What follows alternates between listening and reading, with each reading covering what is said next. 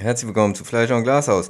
Wollen wir anfangen mit zehn schnelle Fragen? Willst du zehn schnelle Fragen beantworten? Ja, okay, let's do it. Alles klar. Eine Sache, die du gerne magst. Ich mag gerne Frösche. Eine Sache, die du nicht gerne magst. Ich hasse Kröten. Oh, warte, ich muss mal. ich muss mal, ich guck mich selber an. Irgendwas hat nicht gestimmt. Ich Okay. Okay, wir fangen komplett neu an. ne? Ja, okay. So. Herzlich willkommen zu Fleischer und Glashaus, dem der größten Show Europas. Schön, dass ihr wieder dabei seid. Wir fangen einfach mal an mit zehn schnellen Fragen an dich. Eieiei, da muss ich direkt schlagfertig sein, ne? Ja, alles klar, es geht los. Eine Sache, die du gerne machst. Die ich gerne mag oder gerne mach? Ja, eigentlich, ich hab's eben falsch gesagt. eigentlich was machen. Ich hab dich verwirrt. okay. Ja, weil äh, wir mussten eben nochmal neu ein ansetzen. Jetzt können wir es eigentlich komplett drin lassen. Mit, dem, mit dem Dings. Ja, aber jetzt habe ich eben beim zweiten Mal so getan, als wenn es spontan wäre, indem ich sagte, eieiei, jetzt muss ich aber schlagfertig sein. Nein, wir lassen es alles drin, ungeschnitten. Ungeschnitten. Jetzt die Wahrheit Latz Okay, aber wir fangen trotzdem nochmal komplett, also ich sag, ähm, wir fangen nochmal an mit dem, mit dem. Ja, okay, okay. Welche Frage möchtest du denn lieber spontan beantworten? Das darfst was du jetzt- gerne machst oder jetzt- gerne magst? Das darfst du jetzt entscheiden. Okay, mag, was du magst, hast du ja eigentlich schon beantwortet im ersten Dings, Ja. deswegen. Okay, alles klar. Okay, zum Einstieg, zehn schnelle Fragen Yes, an dich. okay, ich bin Alles bereit. klar. Eine Sache, die du gerne machst. Nordic Walking, Eine Sache, die du nicht gerne machst. Jogging, Meist unterschätzter Rapper. Moneyboy, Sag mal was auf Latein. Errare humanum est, Bei welcher Frucht nervt dich der Kern am meisten? bei der Kotzfrucht. Weil die Fragwürdigste, ist so geil, da will ich immer die komplett die essen. komplette Frucht. Ja. Fragwürdigste Schiedsrichterentscheidung aller Zeiten. Mm, ja, damals HSV gegen Bremen, als das Papierkügelchen auf dem Feld war, dass da kein Hochball gab, sondern das Tor gezählt hat und wir aus dem Pokal ausgeschieden sind. Nacktschnecke oder Zimtschnecke? Schnegel ist der richtige Begriff für Nacktschnecke und da bin ich ein großer Unterstützer. Lieblingsschachfigur? Der Turm, Bester erstguter junge Künstler aller Zeiten. Screwaholic. Drei Gegenstände von dir für Seven vs. Wild. Ich nehme mit Würfel, Kniffelblock und Würfelbecher. Klar, das klassische Knüffelset. Ja. Schön. Danke für die Infos. Ja, immer gerne. Sag nur Bescheid, wenn du irgendwelche Fragen hast an dich, an mich, was dich interessiert, dann stell einfach gerade raus. Was ist deine Lieblingsfoltermethode?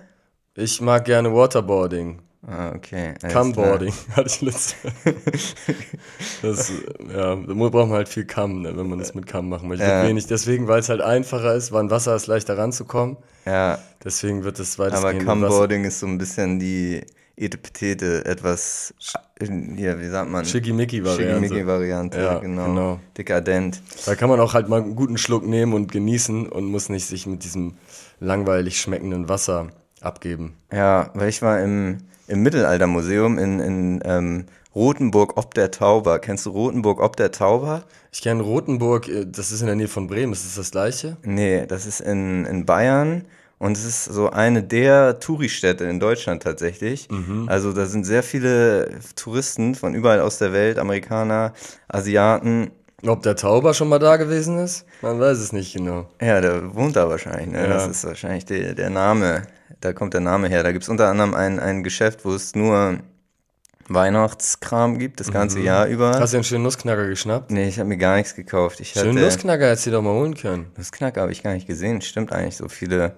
Was gab's da? Also viel so Christbaumschmuck in allen Farben und Formen und Mhm.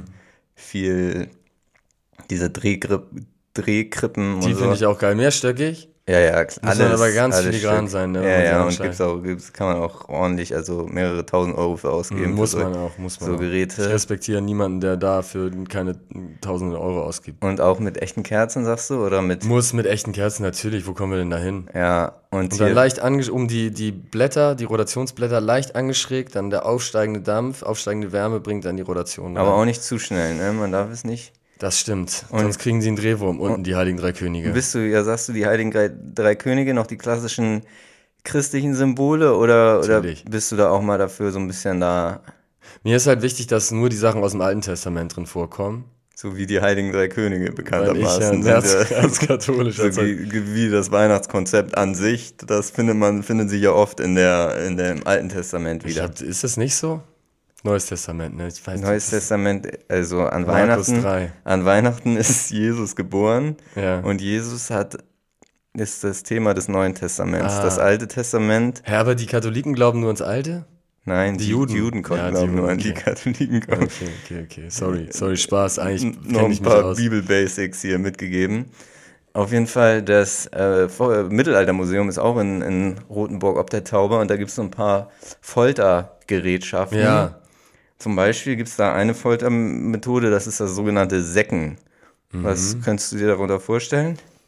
Mm, also Säcken, da wird man wahrscheinlich in Säcken ist zerstückelt und in Säcken davongetragen. Ja, ne? ist eigentlich eine Todesstrafe, auch gar keine Folter, ja. Foltermöglichkeit. Oder ein Remix. Ein Remix, ein, wie sagt man, ein Crossover. Ja, schön. Aus, aus Folter und Todesstrafe, denn man wird in so einen Sack eingenäht quasi, ja. also dass man da nicht rauskommt und dann wird man ertränkt und jetzt denkt man sich natürlich, na gut, geht klar. Das geht klar. Wie kann man da noch ein bisschen, sag ich mal, Pfiff reinbekommen ja. in die ganze Nummer? Ja. Und dann werden halt dann noch so mehrere Tiere mit reingenäht in diesen Sack, zum Beispiel ein Hund, ein Hahn, eine Schlange, ein kleines mm. Äffchen, ja, cute. die dann da mit dir drin in diesen zugenähten Sack verenden quasi und durch ihre Bewegung dann nochmal so ein, so ein extra ja, so ein extra Pfiff da mit reinbringen in die ganze Nummer. Ja, das ist ja ganz charmant gelöst. Das ist ja ganz charmant gelöst. Ne? Ich war ja, damals in, in San Marino. Vor zwei Jahren war ich im Foltermuseum. San Marino hat wenig zu bieten, ist ein sehr, sehr kleines Land mit ähm, so, einem, so einer Burg. Niedrige Steuern haben sie, oder? Niedrige Steuern und äh, liberale Waffengesetze. Also man sieht viele Waffenläden, man kann da Schusswaffen kaufen. Und sie haben. Gab es in Rotenburg auch ein Waffengeschäft? Das ist ja das wirklich. Partnerstadt. Partnerstadt. Ja, oder das gleiche vielleicht, wer weiß. Ja, älteste Republik der Welt, auch Rotenburg? Habe ich jetzt nichts mitbekommen, aber ich habe auch nicht alles mitbekommen in dieser Stadt, also wer weiß. Ja, auf jeden Fall äh, scheint mir das dann sehr, sehr ähnlich zu sein in jeder Hinsicht. Sie haben dann auch ein bisschen wie die Briten, haben sie oben so einen Fürstensitz und davor stehen diese, diese Puschelköpfe mit ihren Gewehren, stocksteif da, wie ein Hochzeitspaar und werden dann alle paar Stunden abgewechselt. Ja, nee, sowas gibt's da nicht. Ja. Aber worauf wolltest du hinaus? Folter? Folter mit, ich war im Foltermuseum Achso, in San Marino. ich dachte, du hast jetzt auch noch irgendeine Foltermethode aus. Da, da gab es auch spektakuläre, zum Beispiel eine, da wird man so auseinandergerupft. Das ist so eine Maschine gewesen, dann stellst du dich da rein, so eine metallische Maschine und dann wird man da festgeklemmt und dann werden deine Gliedmaßen, Arme und Beine immer weiter auseinandergezogen, bis die dann Von Pferden? Oder von so einer. Mit so einem Schraubmechanismus ging das dann, glaube ich, immer weiter auseinander einfach. Das ist ja raffiniert. Haben sie ganz schön gemacht. Das ist ja ganz raffiniert, so eine. Ja. Eigentlich irgendwie ganz, ganz nett gelöst. Also, ja, das, das ist so mein, meine Erfahrung mit Folter. Was hat dich denn verschlagen nach Rothenburg ob der Tauber? Ich war auf dem Taubertal-Festival. Hm. Diesen Sommer mache ich ja die, die Festivalfotografie und Videografie für die Broilers. Und mhm. da waren wir, letztes Wochenende waren wir in, auf drei Festivals, Open Flair, Taubertal und Rocco del Schlacco. Welches gefiel dir am besten? Die haben mir alle sehr gut gefallen, muss ich sagen. Ich muss mal kurz zurück, mich zurückbesinnen, welches. Also Open Flair ist in Eschwege in Hessen. Ja. Das ist so in der, mitten in der Stadt. Das ist Schöne Grüße an alle Fall, Hessen. Schöne Grüße an alle Hessen, genau. Äh, es, ist, es ist sehr charmant, das Festival, und weil es ist auch so aus einem Stadtfest, Stadtfest gewachsen. Ja. Und ähm, ja, das, deswegen ist da das ganze Dorf oder die ganze Stadt sehr involviert drin und ähm, ja. Ich finde sowieso immer ganz interessant bei Festivals. Ich war jetzt auch da auf dem Pangea in Riebnitz-Dammgarten und dann hast du so eine Kombination aus da zufällig Anwohnenden, die dann da sind. Die kommen dann mit ihren Hansa Rostock-Trikots und sind jetzt nicht unbedingt verdächtig zu so einem, sage ich mal, eher städtisch angehauchten Festival zu kommen vom Publikum.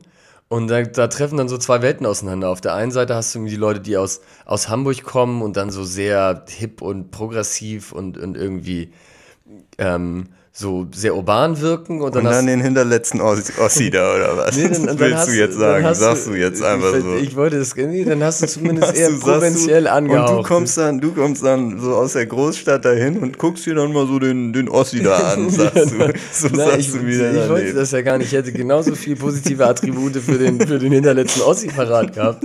Aber das hast du mir, bist du mir wieder reingekriegt. da bist du aber wirklich, ja, nee, schön, dass du da auch mal so ein bisschen dich dann als Städter auch mal so wieder ein bisschen nein, nein, nach, bin, nach was fühlen kannst, wenn du da so hinfährst. Ich, ne? ich unterstütze, da fühlt man sich wieder den, gut, ne? Den Dorfmenschen unterstütze ich ganz und gar. Da bin ich ein absoluter Unterstützer der ersten ja, Stunde. Okay.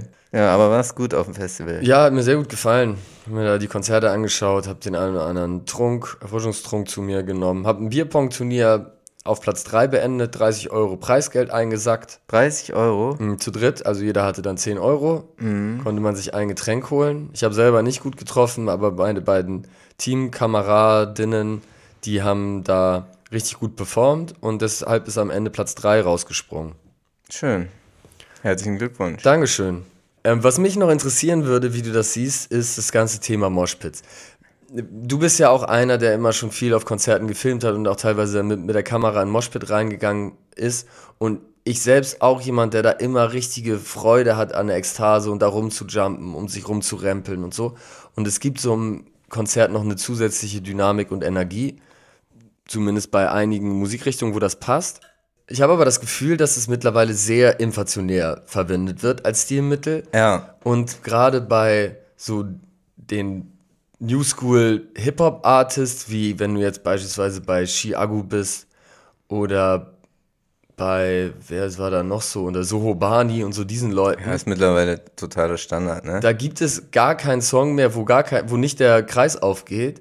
Die Leute ähm, haben auch, checken auch teilweise gar nicht, wann die Hook einsetzt, sondern dann machen, fangen sie den Moshpit mitten im Part an, was überhaupt nicht so richtig passt. Mhm. Und ja, ich glaube, das ist ein bisschen so durch die Travis Scott und international und ich glaube, Rin in, in Deutschland hat da sehr großen Beitrag dazu geleistet, dass die Konzertbesucher halt dann wissen, okay, wenn sie auf ein Konzert gehen, dann wollen sie da auch selber Action machen.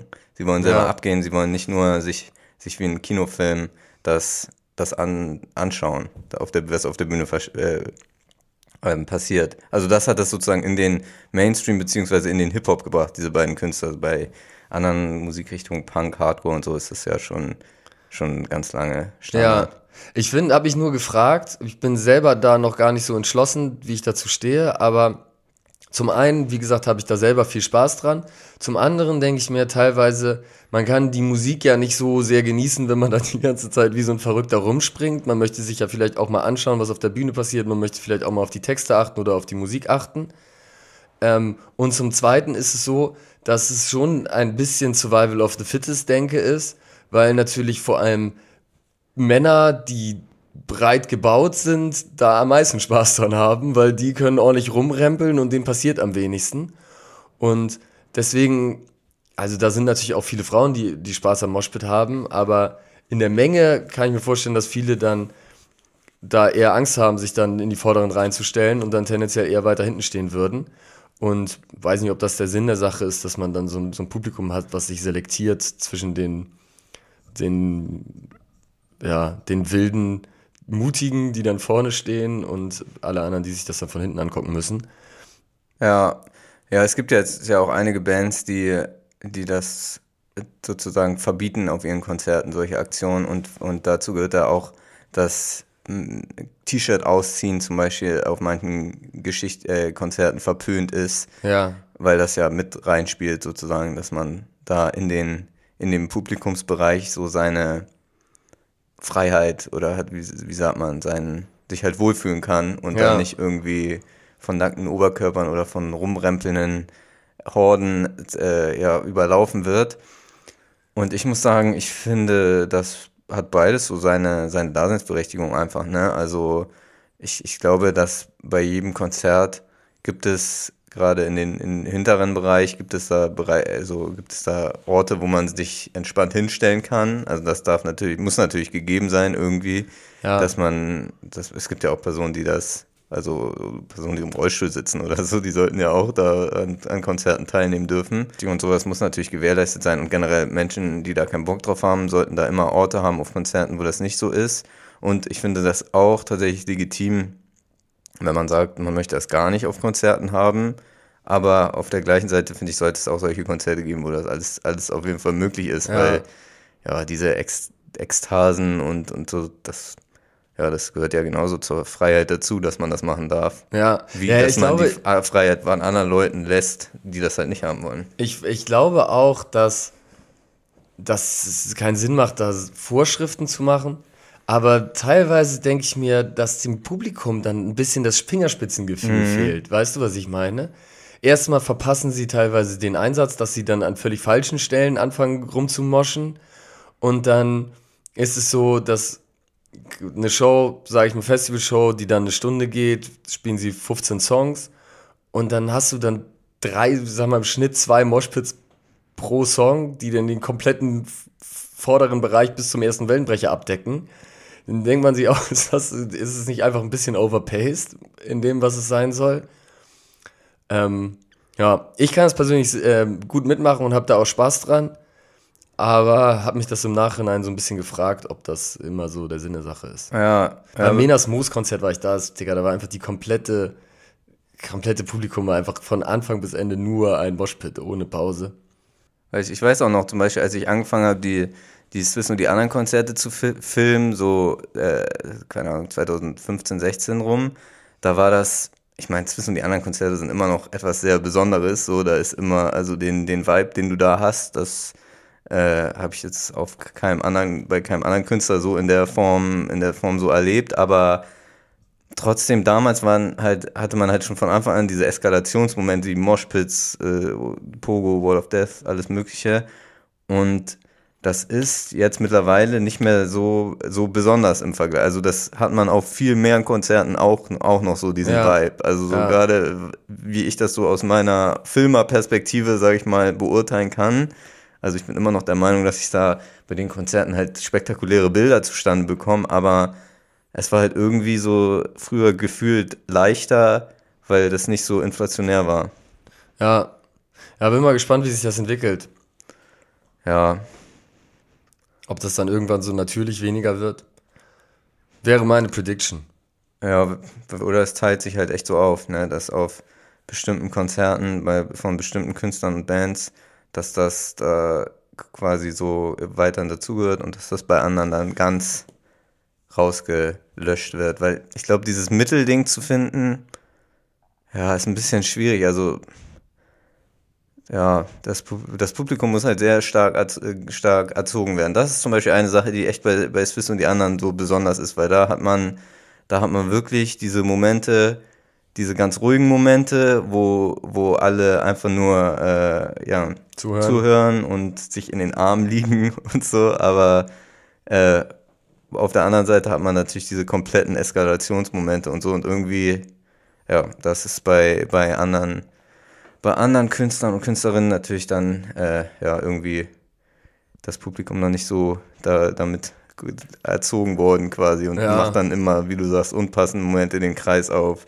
ja, ist ja auch, glaube ich, gerade bei, wenn du sehr junges Publikum hast, die haben da noch nicht so richtig den Touch für. Auch mit, mhm. mit wie, also wichtig ist natürlich auch ein gewisser Respekt und ein, ein gewisser Verhaltenskonsens im, ja, im Pit. Man ne? sollte auch nicht zu betrunken sein im, im Moshpit. Nicht zu betrunken, Fall. auf gar keinen Fall. Es gibt auch diese Leute, die einfach, wo man sieht, okay, die sind Kopf größer als alle und die sind noch mal breiter als andere und die haben einfach nur Spaß, Leute da richtig wegzutackeln. Ja. Das ist auch nicht unbedingt Sinn der Sache. Und natürlich Faustregel, wenn du, wenn da einer stürzt, muss da immer so, muss sofort supported werden und, und äh, das ganze Spektakel aufhören. Ja. Und ähm, ja, da fehlt manchen, glaube ich, ein bisschen das Fingerspitzengefühl, aber ihr habt noch ein paar Jahre, um da das zu lernen. Ja.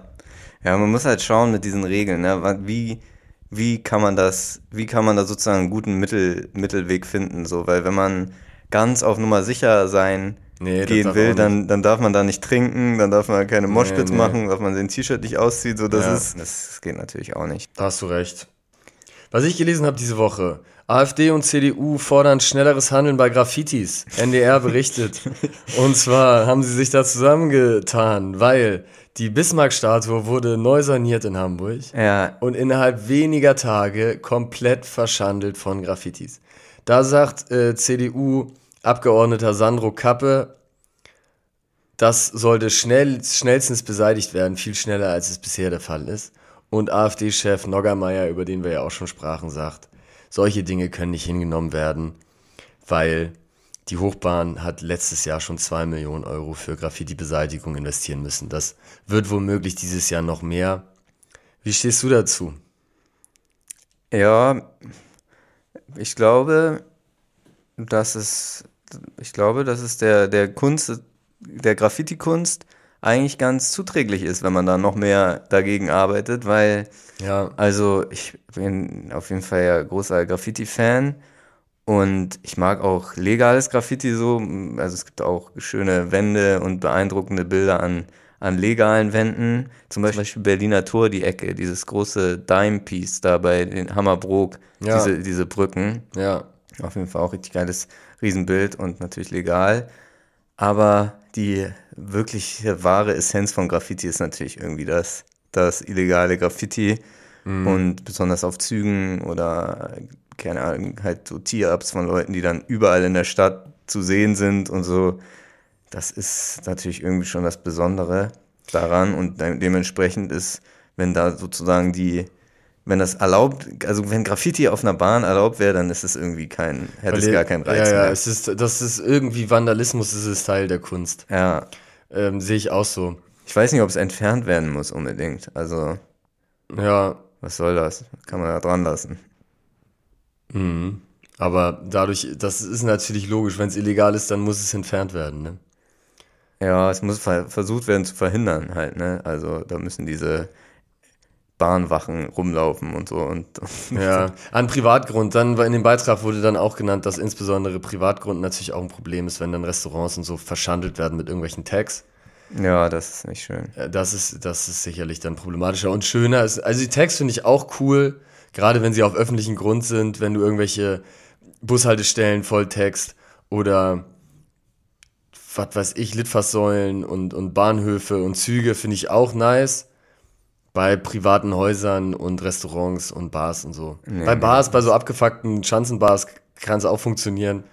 Je nachdem. Aber an sich bin ich natürlich auch ein großer Unterstützer. Ja, nee, also private Grundstück, das, das finde ich auch nicht. Das finde ich, oder ist die Frage, was ist privat? Also so, wenn dir ein Mehrfamilienhaus gehört, dann und da irgendwie an der Unterführung oder was, an einem, an einem Durchgang oder so ein Tag ist, das ist dann wiederum okay, aber Ich hatte ja sogar auch bei, als ich in München wohnte, ich, du erinnerst dich wahrscheinlich noch, Morassi-Straße. Ja. Geht von der Zweibrückenstraße ab, wenn ihr mal vorbeischauen wollt. Unten ist ein richtig geiler, den haben wir schon mal erwähnt hier im den Christian-Treff. Wirklich eine der besten, besten Bars, die du haben kannst in München. Und da war ja auch alles vollgetaggt mit wirklich so aus objektiver Perspektive ziemlich hässlichen schwarzen Tags, die da auf diesen Säulen da am Eingang sind. Aber ich fand's Aus geil. objektiver Bild, man kann es gar nicht objektiv bewerten, ob das hässlich ist, aber Ja, aber subjektiv hat es dann vielleicht mehr irgendeine Geschichte zu erzählen oder ist Street Art oder der, derjenige hat besonders viel oder diejenige besonders viel gesprüht und dadurch hat es wieder eine Legitimität. Das, da gibt es ja mehr Aspekte.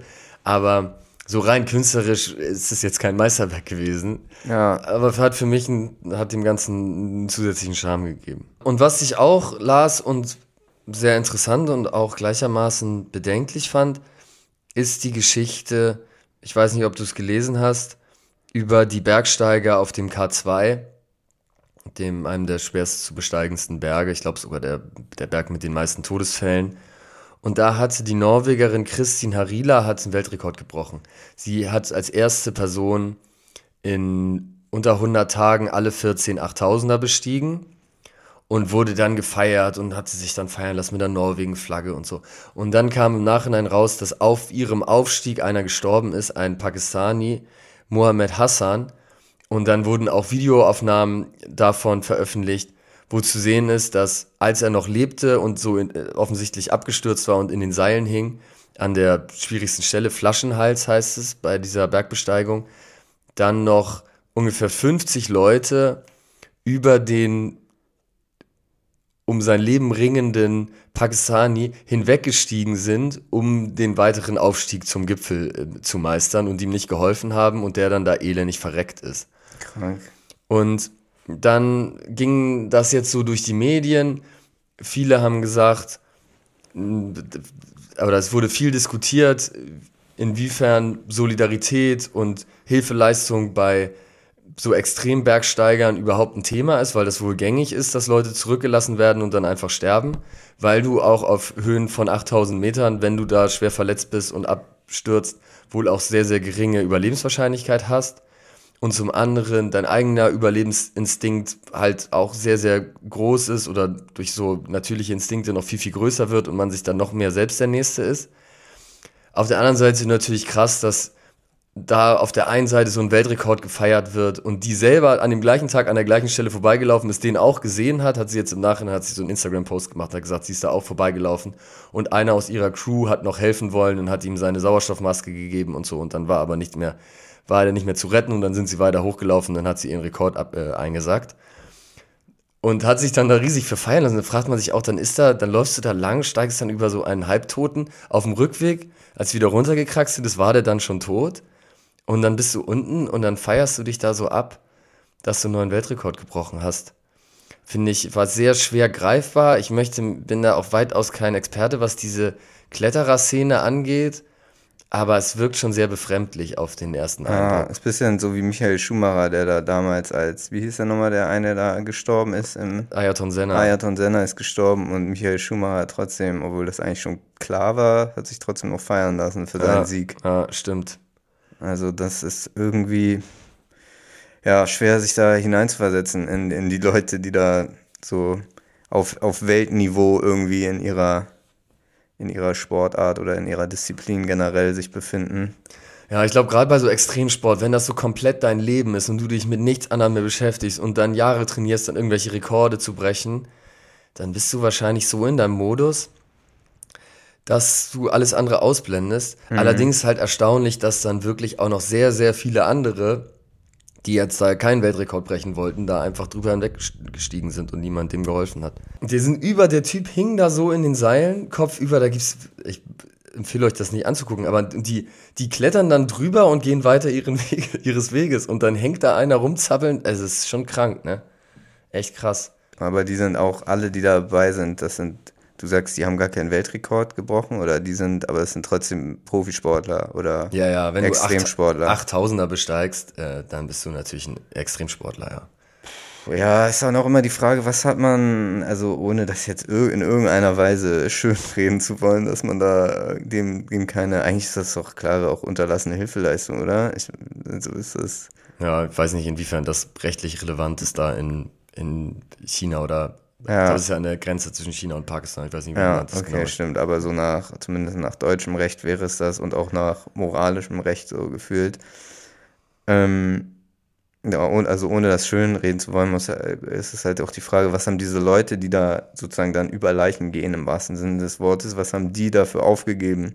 So, das ist ja generell, finde ich, oft bei großen äh, Leistungen, ob es jetzt Kunst ist oder ob es unternehmerische Leistungen sind, ist oft die Frage, so was, was diese Höchstleistungen erfordern quasi und was auch ja. legitim ist, um solche Höchstleistungen Leistung zu erreichen, sowohl von sich selber abzuverlangen, als auch von anderen Menschen abzuverlangen. So, was ist, ja. was ist nötig, um ganz große Kunst zu machen? So, also ich glaube, wenn du so, ich, das ist jetzt nur ein kleines Beispiel, aber zum Beispiel Shindy der ja auch, da gibt so einen, einen Satz aus dem Interview, was wir mal mit ihm gemacht haben, wo er, wo er so sagt, ja, was, was für ein verficktes Wochenende hast du, wenn du mit mir ein Album machst, so, wieso willst du jetzt am Wochenende mit deiner Familie chillen, so, du ja. kannst mit deiner Familie kannst du noch chillen, wenn du alt bist, so, aber wir arbeiten hier gerade an einer großen Sache, so, ja. ob die Sache, die Shindy dann gemacht hat, in dem Moment so wirklich so riesig war, ist jetzt mal unabhängig davon, aber, aber so,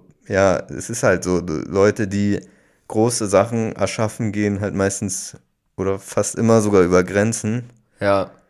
Da kann ich auch noch mal was nachreichen zur letzter Folge und zwar hatten wir da über den Elon Musk und Mark Zuckerberg Kampf gesprochen mhm. und im Nachhinein, als ich mir angehört habe, ist es mir vielleicht etwas zu einseitig kontra ausgefallen, unser Urteil über beide, oder zumindest mein Urteil über beide. Zum einen sind die unsympathisch, haben Leute rausgeschmissen, haben viel Dreck am Stecken. Zum anderen kann man trotzdem nicht außen vor lassen, dass sie auch gesellschaftlichen Mehrwert geschaffen haben und das ist vielleicht auch. Zumindest gesellschaftlichen Fortschritt gesellschaftlichen Fortschritt, naja, aber die Erschaffung von sozialen Medien hat auch neue Möglichkeiten gegeben, sich auszutauschen, neue ja. Möglichkeiten gegeben für Künstler, Geld zu verdienen, Reichweite aufzubauen. Arabischer Frühling, da haben die Leute sich vernetzen können. Revolutionen haben sich darüber organisieren können. Das ist in jedem Fall ein Mehrwert. Und bei Elon Musk gleichermaßen hat der mit viel für die Elektromobilität gemacht, was eine Zukunftstechnologie ist. Der hat in der Weltraumforschung ähm, sich viel engagiert und so.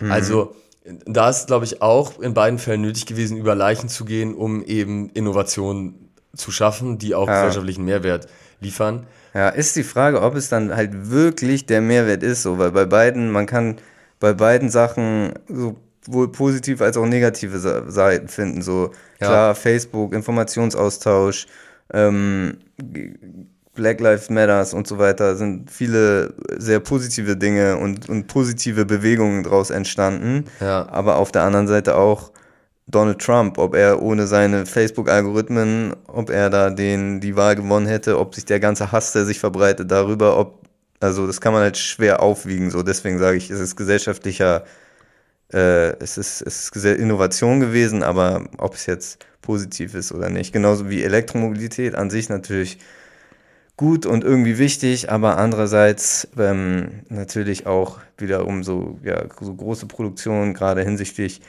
Chips, die Elektrochip-Herstellung und, und äh, Batterieherstellung ja. und so ist ja immer, immer ein zweischneidiges Schwert und ja. Ja, ja, ist, klar, es ist ein zweischneidiges Schwert. Ich glaube, nur letzte Folge haben wir uns sehr auf die ganzen negativen Aspekte bezogen, deswegen wollte ich das nochmal ja, nachreichen, ja. dass es da so, durchaus auch positive Aspekte gibt und man das ein bisschen differenzierter betrachten kann. Ja, und man könnte ja, ich meine, wir könnten ja darauf drauf verzichten. Ich könnte auch darauf verzichten, auf Twitter beziehungsweise auf X rumzuhängen, aber es amüsiert mich ja auch. Apropos moderne Technologien, ich habe mich wieder auf ChatGPT rumgetrieben ich habe ChatGPT Fragen gestellt und ich wollte, würde das gerne einmal mit dir durchsprechen und ich wollte das heute methodisch so aufziehen, dass ich die Frage vorstelle und dann zwei Antwortmöglichkeiten. Eine ist die, die ChatGPT tatsächlich gegeben hat und du musst raten, welche die richtige Antwort ist. Yes. Gibt es irgendwann kein essbares Salz mehr? A. Es ist unwahrscheinlich, dass essbares Salz in absehbarer Zukunft knapp wird. Salz ist weit verbreitet und kann aus verschiedenen Quellen gewonnen werden. B. Essbares Salz ist schon jetzt kaum noch vorhanden. und, es gilt, und es gilt als gesichert, dass es bis Ende des Jahres keines mehr geben wird. Okay. Was glaubst du? Ich glaube, Antwort B ist von ChatGPT, weil das ist halt die richtige Antwort, ja, das ist ja bekannt. Ja, stimmt. Ja, da konnte man gut mit Ausschlussverfahren machen. B ist richtig, bald geht das Salz aus. Alle müssen umsteigen auf Oregano. Kann ein untrainierter Mensch eine 200 Tonnen schwere Bohrinsel für mehrere Stunden problemlos mit seinen Bauchmuskeln stemmen, ohne sich dabei anstrengen zu müssen? Antwortmöglichkeit A, nein. Ein untrainierter Mensch könnte keine 200 Tonnen schwere Bohrinsel mit seinen Bauchmuskeln stemmen, ohne sich dabei erheblich anzustrengen. Oder Antwort B. Ohne sich anzustrengen, ist ja. okay. Antwortmöglichkeit B. Ja, selbst ein untrainierter Mensch könnte problemlos eine 200 Tonnen schwere Bohrinsel stemmen, selbst wenn dabei umfangreiche Bohrungen in den Bauchmuskeln durchgeführt werden. Antwortmöglichkeit B ist ja klar. Ja, genau, richtig. Wie bist du drauf gekommen?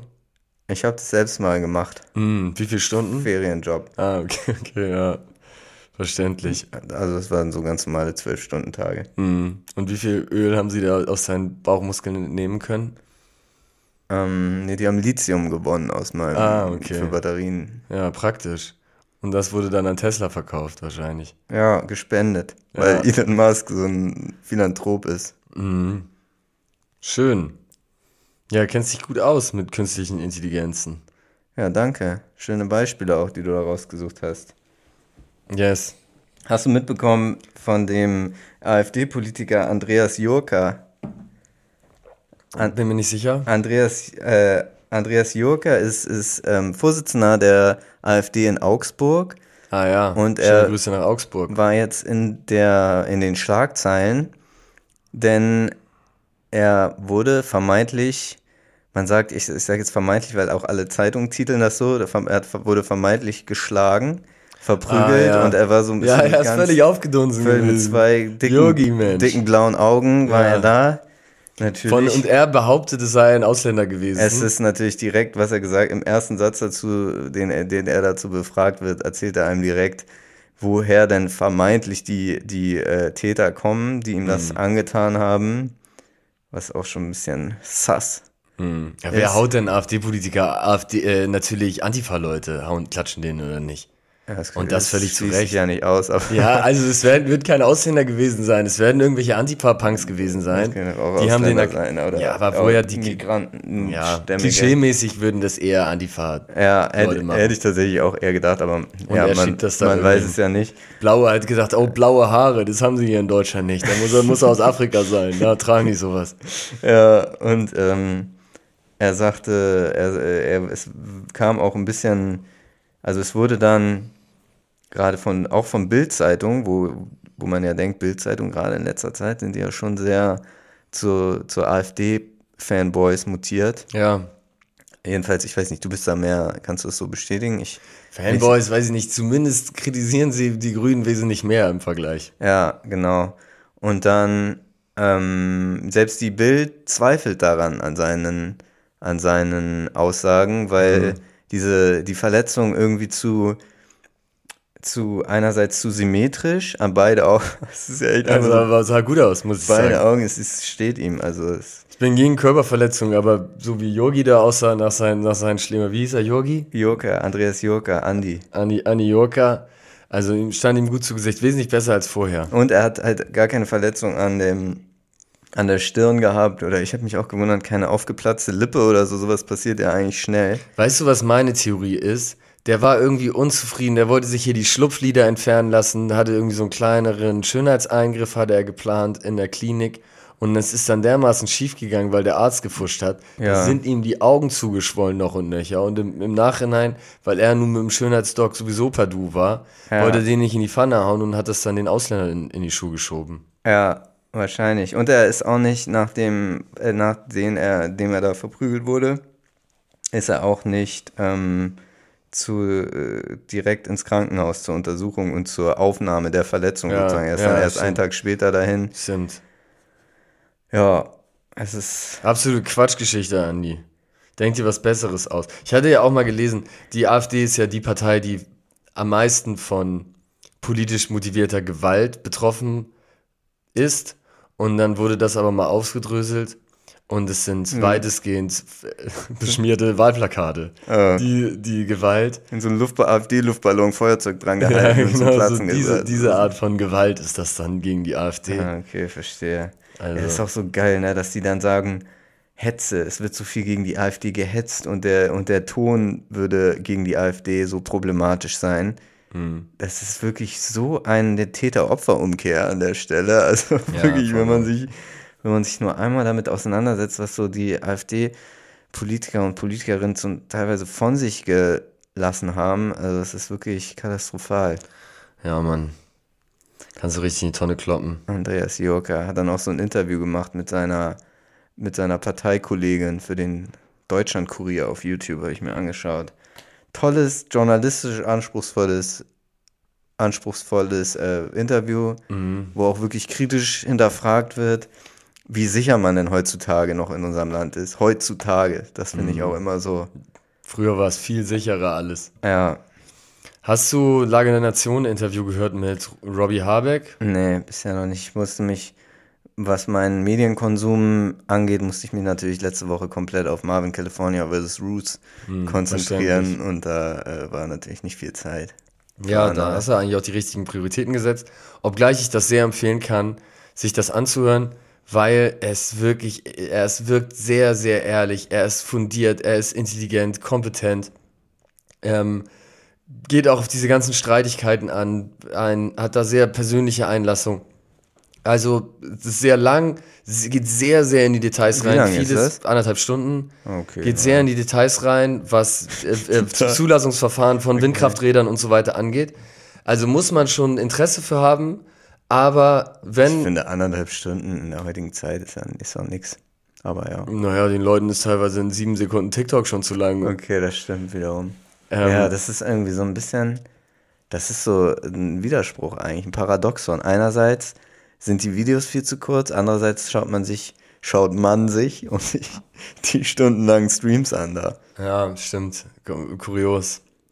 Äh, auf jeden Fall, hört euch das gerne mal an, verlinken wir euch in den Show Notes. Ähm, sehr spannend, finde ich. Ja, ja, werde ich auf jeden Fall auch noch mir anhören. Obwohl äh, Robert Habeck natürlich echt in manchen Situationen echt sehr schlecht aussah. Er redet er da auch drüber, über diese bekannten Zitate, wo er sagt, die Firmen gehen halt nicht pleite, sie hören nur zwischenzeitlich auf, Einnahmen zu generieren. Also er geht zumindest darauf ein, über dieses Energiegesetz, was ja von vielen, insbesondere von der Bildzeitung, bis heute ja herangezogen wird. um den Heizungshammer. Den Heizungshammer, Aber, genau. aber das meine ich nicht. Ich, hatte doch gerade, äh, das war noch davor. Also ja, ich weiß, was du meinst. Da, das wird nicht besprochen. Okay. Das, was als kritischer Punkt ihm gegenüber besprochen wird, ist vor allem dieses Energie Ja. Energiegesetz. Ich finde ehrlich gesagt auch schwierig, so einzelne Zitate. Also ich finde, in dem Interview wirkt wirklich Robert Habeck wie einer, der sich nie irgendwo unfundiert zu, äh, ähm, zu Hm, Vielleicht äußern ist könnte. Auch aus dem, aus dem Vielleicht ist es aus dem. Zusammenhang Ein schlechter. Moment. Es war eine, ja. Keine Ahnung. Ähm, aber ist jedem zugestanden, dass man sich mal unpräzise ausdrückt. Ich glaube, dass er fachlich wirklich sehr, sehr gut ist und in eigentlich zumindest den Bereichen, wo er zuständig ist, wirklich im besten Sinne für Deutschland und vor allen Dingen für eine nachhaltige Zukunft versucht zu wirtschaften und dann ihm einfach bewusst ist, dass man unpopuläre Entscheidungen treffen muss, sozusagen. Man hätte es sich auch leichter machen können. Man kann ja auch populäre Entscheidungen machen, die dann auf vier Jahre gesehen, um wiedergewählt zu werden, dann vielleicht gut sind. Aber das scheint nicht sein Ansatz zu sein und ja, ich finde das sehr spannend, wie er das begründet. Ja, also ich finde ihn auch von den PolitikerInnen, die wir hier so im Land haben, finde ich, ist er auf jeden Fall einer der vielversprechendsten.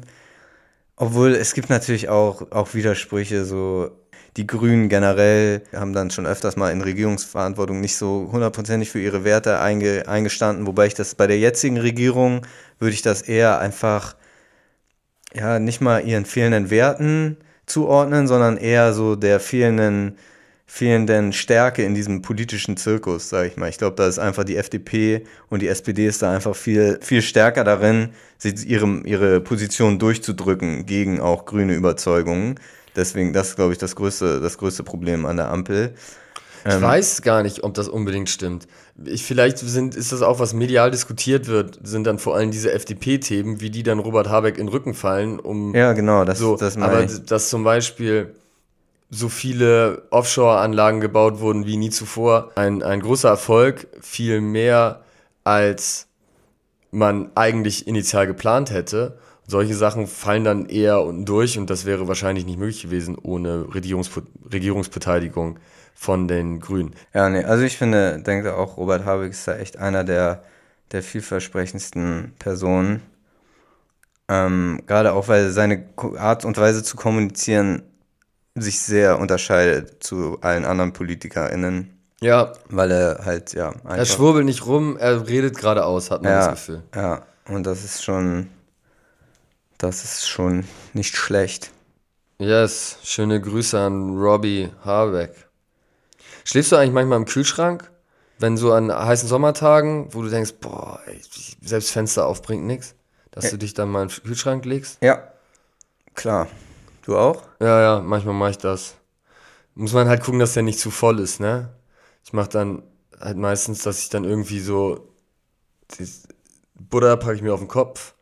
Dann hat man halt hier so an den am Hals noch ein bisschen Raum, wo ich dann noch so ein bisschen Obst meistens muss man irgendwie ein bisschen das alles passend machen, aber dann geht das eigentlich meistens. Dann sitze ich, knie ich da so drin und schlaf dann da. Chillig. Ja, eigentlich ganz gut. So als Tipp für, falls ihr das nicht macht. Ist ja jetzt wieder wärmer geworden. Ja, genau. Bei, gerade deswegen spreche ich es an, bei wärmeren Temperaturen, um den um den Hitzeschlag zu verhindern. Ich glaube, es ist sein, ist sein Handy. Aber es ist im Flugmodus. Ja, weiß Also, nicht. Egal, wir sind eh durch. Okay. Oder willst du jetzt noch was sagen? Ich glaube, wir haben, wir haben zwar ein bisschen was rauszuschneiden, Wir haben guten Content. fünf Minuten ist, glaube ich, okay. Okay, alles klar. Dann sprechen wir uns nächsten Sonntag wieder, wenn es wieder heißt Glashaus und Fleischer. Fleischer und Glashaus. Yes. Ciao. Sir.